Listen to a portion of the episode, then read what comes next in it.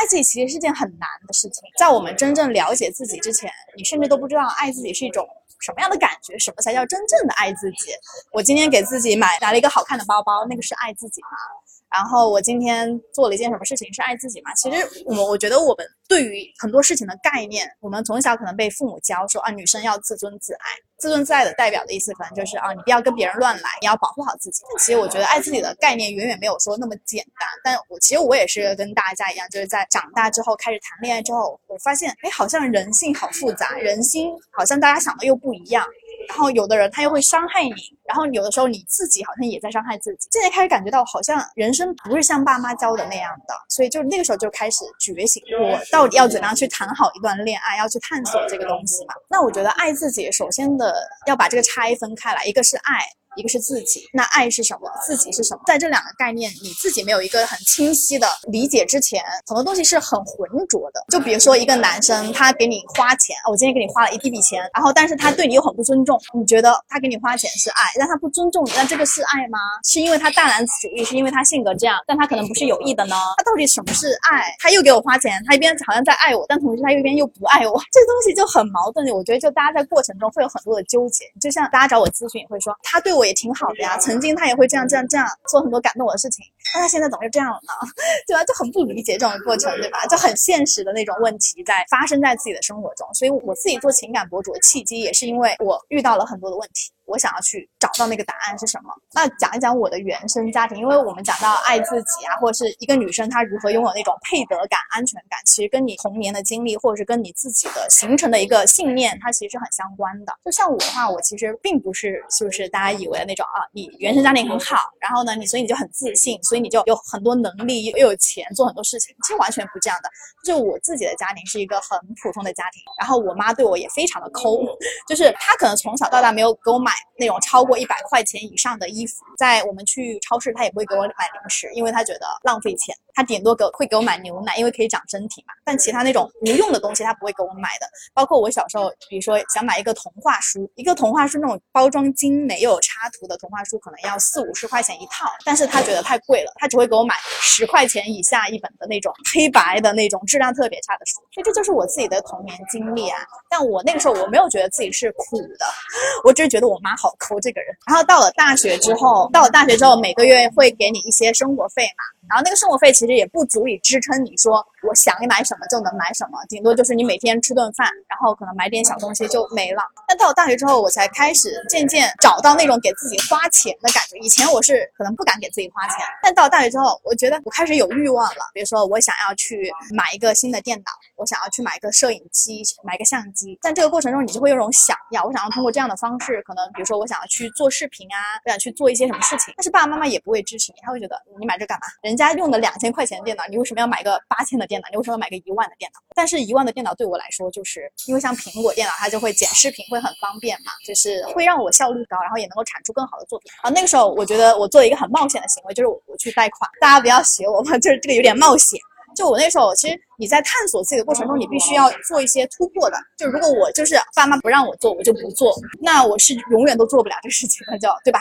我可能我十八岁的时候明明就可以买一台电脑，但是我等到了我二十五岁赚钱之后才买电脑，那这个中间有一个巨大的时间差距嘛？那我可能就晚别人很多年，或者是我就失去了探索这种热情了。所以我觉得有些事情在你自己有热情的时候，你要及时去做这个事情。所以我就贷款，贷款买东西，然后买东西之后，但是我也就是把它控制在一个合理的范围之内，比如说我每个月。要还多少钱？所以我就那个时候会去兼职打工做实习。就在这个过程中，我是开始慢慢有了一个动作，就是我要跟我的家庭切割了，就是要做切开的这个动作。包括我当时交了一个美国的前男友，然后我爸妈也是很反对。包括我要去看他的话，他也会不会给我钱？那我就自己攒钱买机票。对，所以就一切从那个时候开始，我就开始有意识的自己去做选择，自己去做自己想做的事情，然后想办法去赚钱。就开始有了这种意识，而不是说等到可能我有了工作才这样。其实我在大学期间就已经开始在做切割了，有意识做切割。现在有很多女生会问我说啊，我爸爸妈妈不准我干嘛，他们不给我这样的支持怎么办？但是在我看来，就是这个其实对我来说完全不是问题，因为我不需要他们的支持，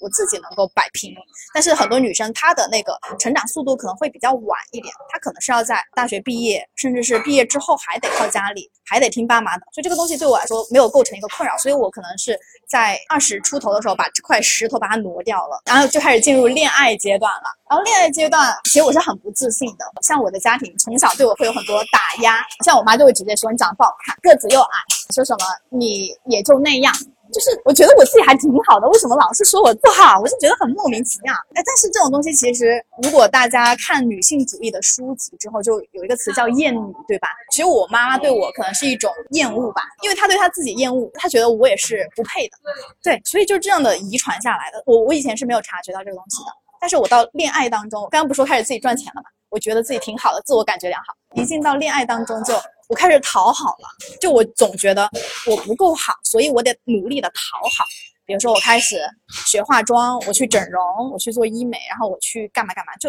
我就觉得女生就应该要营造出一个很美好的样子。为他服务，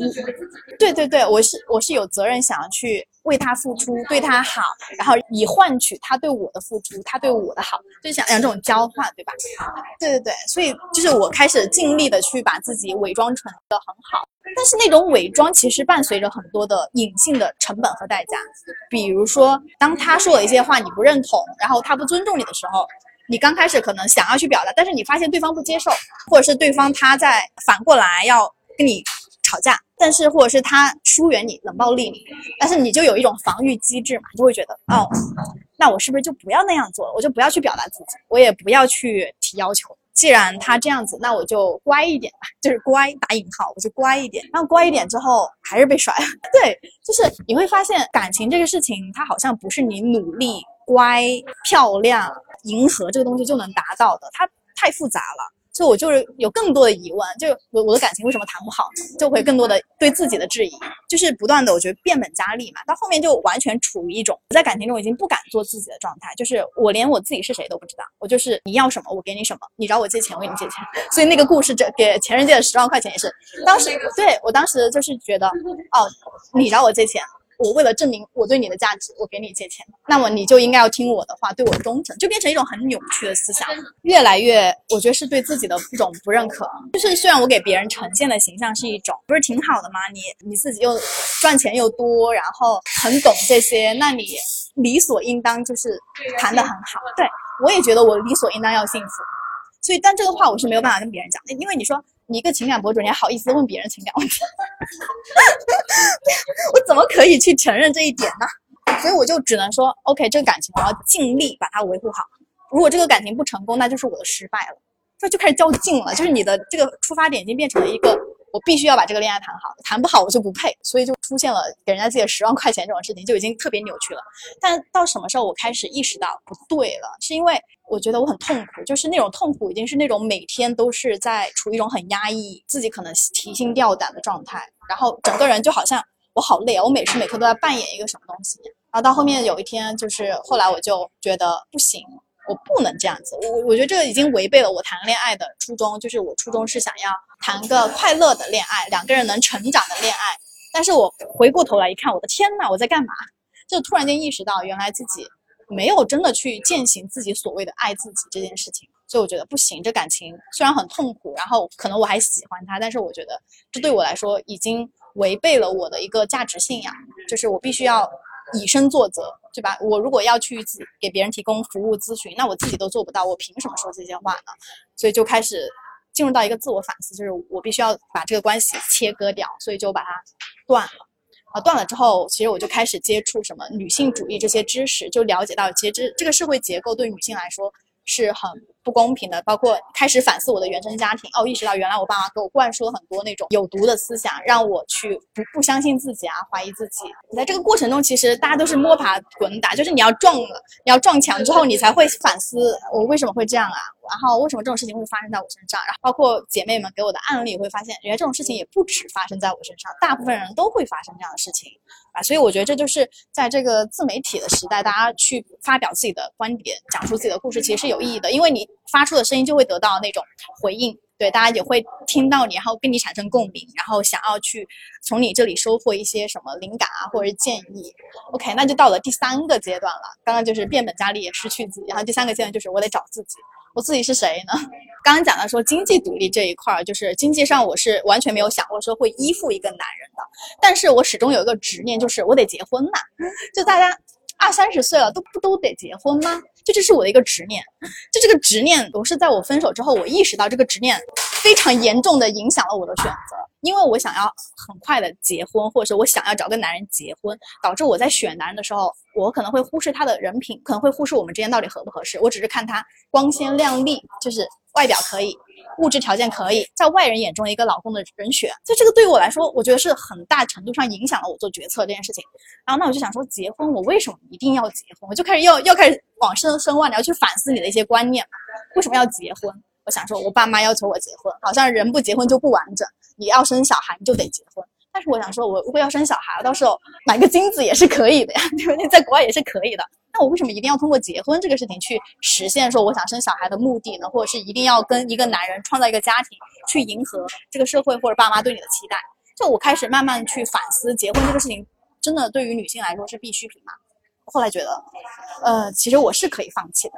为什么可以放弃？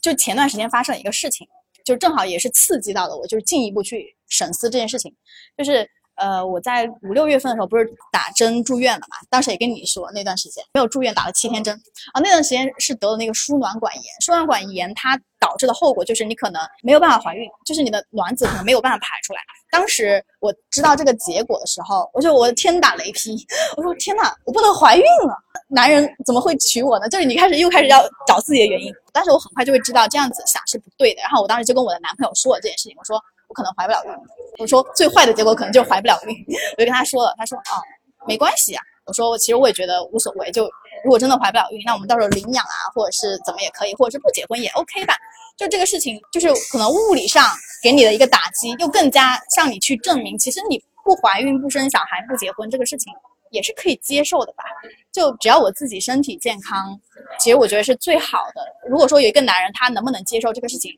不是我能左右的，是你要在这个过程中，你要更清晰的知道，对于你来说什么到底是最重要的，就你要不断的去，就像有一个标尺一样，你可能这个时候左往左转一点点，然后有时候又往右转一点点。那哪个地方到底是对于你来说是那个真正的中庸的那个道路，那个中正的那个道路到底是哪个？所以我觉得这个也是在外界给你的考验当中，你要不断的去思考你的价值信念。它是不是对的，或者对于你来说，什么东西是最重要的？所以那个时候我就也会开始陷入到一些反思，就是对于我来说，好像结婚确实它不是必要的。如果说我结婚是为了生小孩，那这个小孩我现在如果不能有这个小孩，那我也不用结婚了。然后或者是这个男生他本身就不是一个好的老公、好的丈夫，为什么一定要跟他生小孩呢？就很多东西就必须要去反思。所以这个时候就开始找自我，找自我之后就，所以我现在交往这个男朋友他也是。在我的，就是我们在第一次约会见面就开始聊一些女性主义话题。我觉得不是说我是故意的这个行为，而是说我那段时间有点愤世嫉俗，觉得这些男人可太坏了，这个社会可太坏了。然后，但是我就不由自主跟人家聊天，就会要把这个话题带出来。开出之后，我就看他的反应。其实他们西方对于这种男女平等啊，对女性的尊重和教育，其实比国内的一些男性要好一些。就哦，渐渐了解到这个人价值观可能跟我比较是一致的。然后后来相处就在一起了，在一起，然后到后面我们一起在规划未来的一些决定啊什么的。就是在整个过程中，没有像以前那种就是谁听谁的。以前就可能男生要求我听他的，那我就听他的。但现在就变成一种，我可以去表达我的观点，你也可以表达你的观点，然后我们去找一个中间的方案去解决。而且这个方案它不是是我一个人来承受的，而是我们两个要共同去面对这个事情。我觉得很开心一件事情，就是在我去西班牙之前，我男朋友就有问我说：“那你来了西班牙之之后，呃，因为你作为一个外国人，你可能在这边暂时找到工作，对吧？”然后你也会面对很多的问题，怎么样去看待这个问题？我们之间要怎么样去找到这个解决方案？然后我当时就有跟他聊这个事情。然后在整个过程中，其实我们两个一直是处于一种就是配合，就不是说我孤军奋战去那边，而是说他也要要辅助我在这个过程中，对，帮助我在那边可以立足啊，或者是我们两个怎么样去创造一个共同的生活，就是有有商量这些事情。所以这也是呃，经过这些思考之后，我才决定说我是可以选择去那边的。对我来说，可以接受这个答案，不是说我只是为了他去牺牲奉献嘛。最近的一段恋爱就会谈得很自我，就是想说啥就说啥，想做啥做啥。但是我也当然不是那种特别就是完全不顾他人的感受，因为我自己知道我是一个什么样的人。但是我起码在这个过程中，我知道了我可以做自己，就做自己这个事情，它本来就是一个天经地义的事情，我为什么要去委屈自己呢？我为什么一定得听你的呢？你为什么不能听我的呢？在跟不同的男生接触中，你会发现，其实感情不是只有一种标准的，不是只能男强女弱，不是只能我听你的，其实两个人可以达到一个平衡的状态。但是，比如说咨询的过程中，我跟女生说，你要找一个尊重你的呀。这个男生他太呃大男子主义，你可以找到更好的。但很多人他不信这件事情，因为他从来没有感受过那种平等尊重的感情，他可以是一个什么样的状态？他可能觉得男生都这样，我再去找也差不多吧。对，那我干嘛要离开呢？因为他没有经历过，没有感受过啊。关于怎么样去勇敢的去面对这个世界，等一下会讲。然后我们先把这个感情这一部分讲了，然后。在这个过程中，很大胆的做自己，找自己，就慢慢，我觉得啊，就是我自己的状态回升到一种，我对于我的生活来说，也会一个更勇敢的状态。像我之前，呃，我在过去的一两年时间，我是基本上一周都会直播好几次。但这个直播对我来说，其实我每次直播之前都很累，唉，要说话说半天，可能又会有一些很奇怪的问题，或者是在这个过程中，我自己的身体上的感受是，我是很耗能量的。不是一种让我很快乐的状态，但这件事情我又坚持了两年，因为我觉得我应该做，就直播是风口，我应该做，就是给自己套了一个设限在这里。但是今年开始，我觉得也是自己的心态的一个转变，我觉得没有什么事情是我不可以放弃的，就是我可以放弃任何事情。我也可以另外的去做另外别的事情，就是我可以一边在放弃，一边在拥拥有新的东西。到今年，大家就会看见我基本上不怎么直播了，只会在我觉得 OK，我今天特别想直播才会直直播。但如果我今天就不想直播，那我就不播了。就是也对我来说没有说一个特别大的重要的事情让我不得不去做。我觉得这是在尊重我自己的一种身体上的感受吧，或者是心理上的感受啊。包括我今年会发了一些很关于什么女性主义的话题，然后性骚扰啊，然后还有什么各种各样的比较有争议性的一些问题，我开始讲一些。十几分钟的长视频，因为之前都是一分多钟的短视频，为了吸睛嘛，就是你为了迎合这个短视频视平台的规则。那我现在觉得，我为什么要迎合这个规则？我可以去做我自己，同时去传递出有价值的声音。但如果说听的人只有那一部分，比如说播放量比较少，那我也能够接受啊。对于它有价值，这件事情就够了。我不一定一定要追求这个量有一百万播放或者这样。我觉得这个对我来说也是可以放弃的，就是我在这个过程中，我开始反哺我自己的生活和抉择了，就是开始我我成为了一个不再像以前那样焦虑、很急功近利，或者是为了为了实现一个短期的效果而牺牲自己的感受，而不得不去做一些事情。所以我觉得这个是一个有益的、好的一种成长和循环吧，就是让你自己开始真正的掌控你的生活。虽然我以前赚钱很多，你知道在短视频那个风口那个时期。你赚钱可以很多，然后看上去也很光鲜亮丽，但是我始终觉得我自己像一个空心人一样，我觉得我是在掏空自己，但是我没有得到成长，或者我没有得到滋养，就这个过程我觉得很耗我。那现在我觉得我可以少赚一点钱，我可以去做一些真正让我觉得有价值、有意义的事情。当然，我是前提是保证我的生活质量啊，就是我还是得活下去的，对吧？但是我可以去放弃那些东西。对，包括我去西班牙，我也知道肯定会放弃很多国内的机会，但是我愿意去放弃这个东西。为什么愿意去放弃？我觉得是基于我对我自己的一个相信。这个过程中还是要有取舍。就如果说你什么都不敢舍，你就觉得我的工作、我的名利、我的家庭、我的这个社会地位这些东西我全部都要，你全部都要，你就越活越封闭。像我之前做短视频，刚开始哎挺开心的，到后面越来越不开心了。为什么？因为我知道这个话题能火，这个话题不能火，但这个话题我又很想讲，怎么办？它不能火，但是我又很想讲，那我就不讲，我就只能选择去，我就迎合大家做一些那种视频了。但是我不开心，在这个过程中，我以为我不能舍，但是我舍了之后，我发现也没什么大不了的。但是你对这个世界，你开始觉得自己越来越安全了。以前你会觉得这个世界危险丛生，就是对我什么事情我都得抓住，但后来发现我不抓我也过得挺好的。甚至是我不抓之后，我吸引到了一些更加正向的能量和循环吧。因为在这个过程中，我可能去尝试了新的事情啊，新的事情又带给了我新的人脉、新的机遇。那赚的钱，诶，慢慢的它又回升上来，就没有说比以前少，其实差不多。就我觉得这个过程，我开始找到了自己，哦，原来是可以做很多事情，可以有新的方向和发展的。那找回自己，那第四个阶段是什么？第四个阶段，我觉得有一件事情就是放下自己。就是为什么说自爱也关于放下？我觉得跟刚刚讲的话题其实是相关的。就是我们在第三个阶段，你找回自己，你可能深刻的知道自己想要什么。就这个是我想要的，这个是我不想要的。但是如果是你想要的东西你得不到呢，对吧？有没有想过说你去做这个事情，它的结果可能不会像你想的那么好，它可能也会有另外一个不一样的教训。那你怎么办呢？但是如人如果说想要仅仅要实现一个特定的目的的话，你会忽略这个过程，这个过程你可能就过得并不快乐了。但是你要去放下自我，就在于说我愿意接受一切的事情的发生，因为这个过程中不是所有事情都围绕着你转的，也不是所有的人都会听你说话。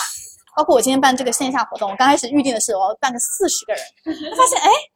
其实当时扫码进群的有很多人。我觉得哦，这些人都是想参加的，所以我就想说，我预定一个四十的四十人的场地。但我发现，哎，到最后真正想要交钱来的，发现，咦，怎么是这几个？就是感觉有点突破了预期。我觉得刚开始那几天，我觉得有点低落，就是我觉得大家好像并不是那么对，并不是那么想要去参加这个线下。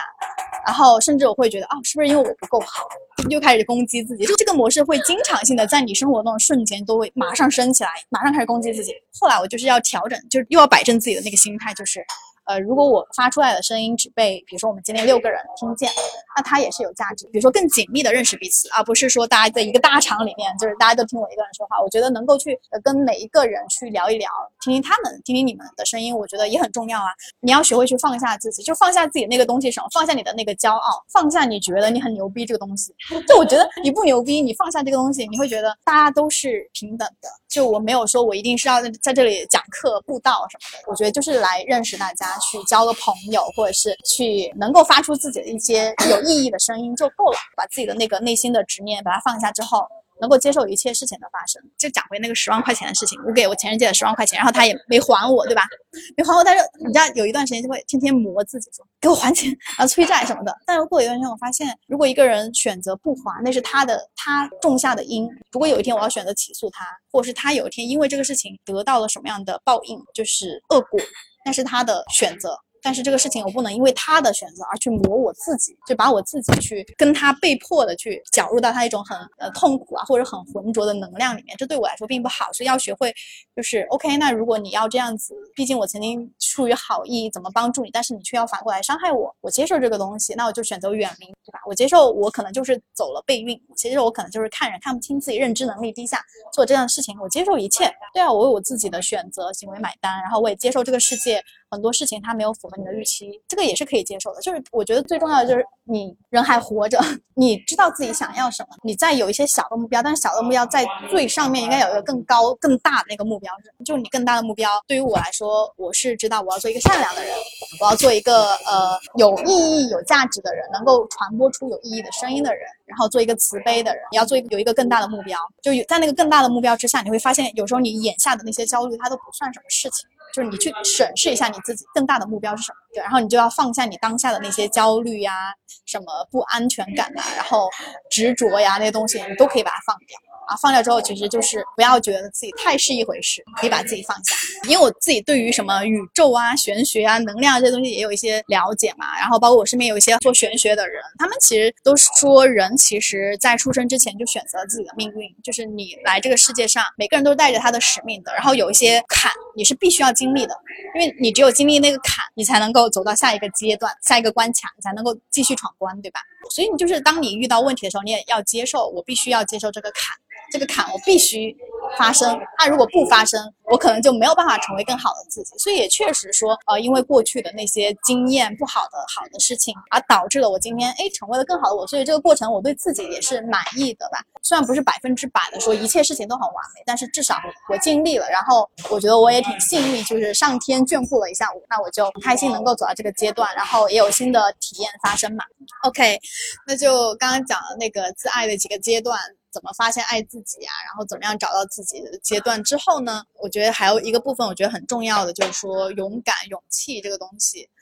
勇气这个事情，我觉得是很多人都很缺乏的一件一个品质吧，或者是一种能力。这个东西它不是天生的，就是天生就很勇敢，或者是说呃，因为你可能你原生家庭很好，很有钱，然后你就做啥都不怕。其实我觉得并不是这样的。包括我有一个前任，他是广州的一个富二代吧。但他依旧在我眼里，他不是一个有勇气的人，因为他很多时时候都要听他爸妈的，然后到后面都重度抑郁了。所以我觉得一个人真正的勇气不在于说我就特别能花钱，我就做什么事情想买啥买啥，这个我觉得不叫勇气了。我觉得真的勇气其实是在可能面对很多阻力的时候，你清醒的知道你要的是什么，然后你还能够做自己，有好多层面对吧？第一是你要清醒的知道自己要什么。第二，在面对阻力的时候，你还能够坚定的做自己，我觉得这个才是那个真正的勇气。然后我们最刚开始谈到说经济独立这个问题，其实这个是一个很重要的事情。像我刚刚讲的那个富二代有钱，但是那个钱不是他的，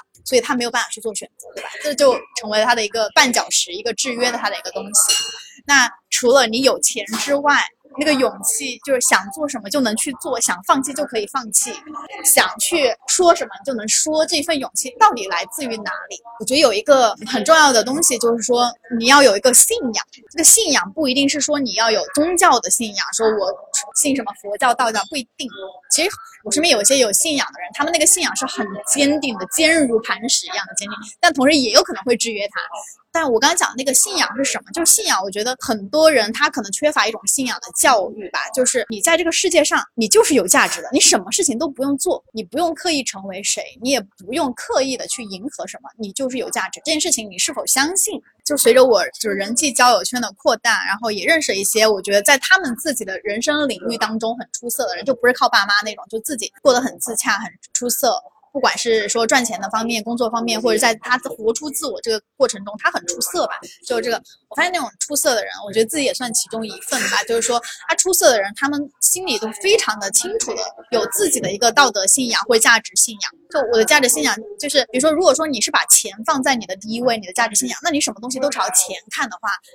那很多时候别人给你一点利益，驱使你去做一些违背你的其他的信仰的事情的时候，你可能就迎合他去做了。或者是说有两件事情，一件是你不太喜欢的事情，赚钱多；一件是你喜欢的事情，但赚钱比较少，你会选择哪一个？这其实就是涉及到一个选择。但是对于一个有自己信仰的人来说，他可能他的信仰是我其实并不是要求什么大富大贵，但是我要求我是快乐的，我是自由的。那他可能就是选那个我去做我自己想做那个事情。那这个过程中可能刚开始赚钱没那么多，但是随着他，因为你在做一件事情，你要坚持很久。它必然是你要对这个事情是要有热忱的，你是要热爱这个事情，你才能够坚持很久，不然你坚持不了那么久。你可能坚持一年两年，但你要坚持十年去做同一件事情，你就做不到。所以，如果说你是选择一个热爱的事情，但是你刚开始可能别人有很多人说你，哎呀，这个这点工作这点钱算什么呢？但是你有这个热爱。但是你坚持做了，那往往命运会馈赠给那些选择做自己的那些人，就是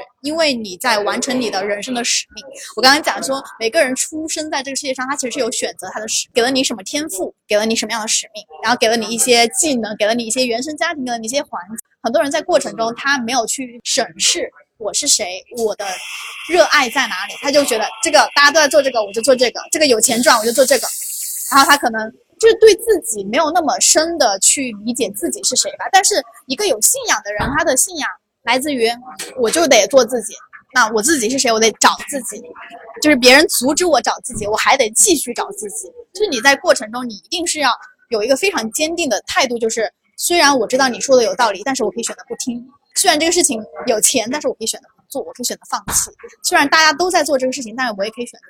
就有一句话，就是说，当在你不知道什么叫不爱之前，你是不知道什么叫爱的。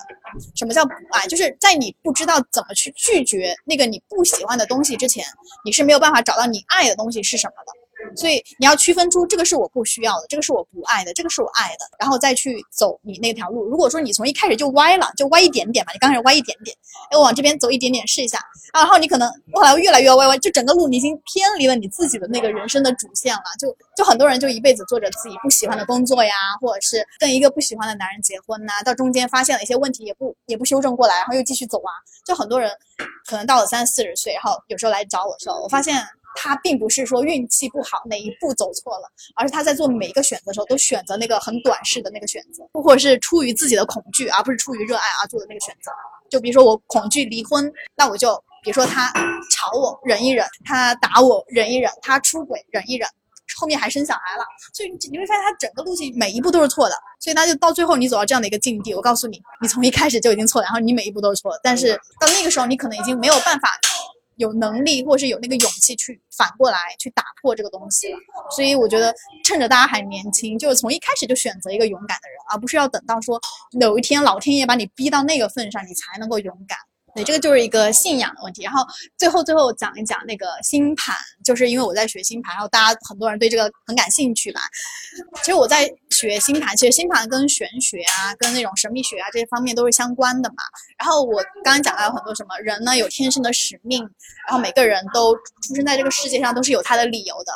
但是很多人并没有找到自己，对吧？你或者是你没有找到属于自己的那一把钥匙。如果说你是一个有信仰的人，或者是你天生相信你降临到这个世界上，你此时此地出现在这里，你此刻在呼吸，你就是有你的使命，就是你有你的价值在的话，那你其实，在做很多选择的时候，你会更加相信我是对的，因为你的人生就是不会出错，因为这是你自己的人生，你做你自己想做的选择，那个就是对的。然后讲到星盘这个事情，老天爷在给我们每一个人，他都是有他自己的一个配置，比如说你的财富要用什么样的方式去赚钱，或者你的原生家庭确实给你设置了一些障碍，但这个障碍恰恰就是。你要去打开自己、突破自己的那一个钥匙，你就是要把这个东西打破了，你才能够进阶为一个更好的你。那十二宫其实它就是一个为他人去奉献的一个宫位，就是你的人生面相吧。就我的人生面相就是我必须得奉献，就我必须得为别人去做一些事情，或者是为别人去创造价值，然后我才能够用这个方式去找到我的那个钱，创造我的财富。那有一些人就可能会看到有些人他哦，他觉得这个是风口，他做我也做。这个东西赚钱我也做，但他其实并不一定能够赚到钱，因为我们虽然看到的很多他们成功的人、有钱的人，就算是马云和什么那个京东的老板，对吧？他们两个人成功的道路他也是完全不一样。虽然到最后都是有钱人成就了这个结果，但是他走的那个路径可能是完全不一样的，或者他的那个出发点也是不一样的。所以每个人，我觉得没有必要去羡慕别人，或者是去比较什么，就是啊，别人做我也得做，他这么有钱，我凭什么不能赚那么多钱？其实每个人他的配置不一样，所以我觉得就扣回刚刚讲的那个主题，就是信仰这个东西，就是你得找到你自己，就是你的信仰是什么，你知道什么对于你来说是有价值、有意义的，然后去做那件事情，那件事情结果往往不会错。而你如果说去做一些违背自己的心，你本来心里就不太想做，但是你要去违背自己心去做那个事情，那到最后可能就真的就走歪了。那走歪了之后，然后你也没有说去符合你的命定的设置去做那个事情，那到最后你可能就没有办法去活出自己吧。我觉得满意的人生其实就是要活出自己。有的人活出百分之十，有的人活出了百分之八十、百分之九十，或是甚至能够超越自己。我觉得那种是一个非常好的状态。我觉得大家就是要有更大的一个信仰，或者更加对自己的人生要有使命感，就不要觉得，比如说。前几天有个姐妹找我，她要考研，考研考了两三次了都失败了，然后找我，因为我是那个二幺幺毕业的嘛，就他对那种名校有一个梦想，但我作为从中间出来的人，我觉得还好吧，就是这个东西没对我来说，对我的人生完全没有任何的太大的作用或者是影响，但对于他来说，他就是得考研考个名校。我说为什么一定要考名校呢？说因为可能觉得自己的本科比较差，比较自卑，然后他觉得就必须要有一个名校。但其实这个时候我们看他的选择就是。名校对他来说，并不是因为他真的热爱学习，不是他热爱的研究，而是因为他自卑，他觉得自己需要有一个名校傍身，所以他选择了用外界的物质或者是外界的一些评价体系来去要求自己。但这个并不是他自己真正的发心，或者是真正你出于你的热爱去做那个事情。所以到最后，那个女生我就说，我觉得你可以想一想，关于学历这个东西，是否真的是你那么需要的，或者对于你来说那么重要的一件事情。这个就是我今天的全部的分享内容。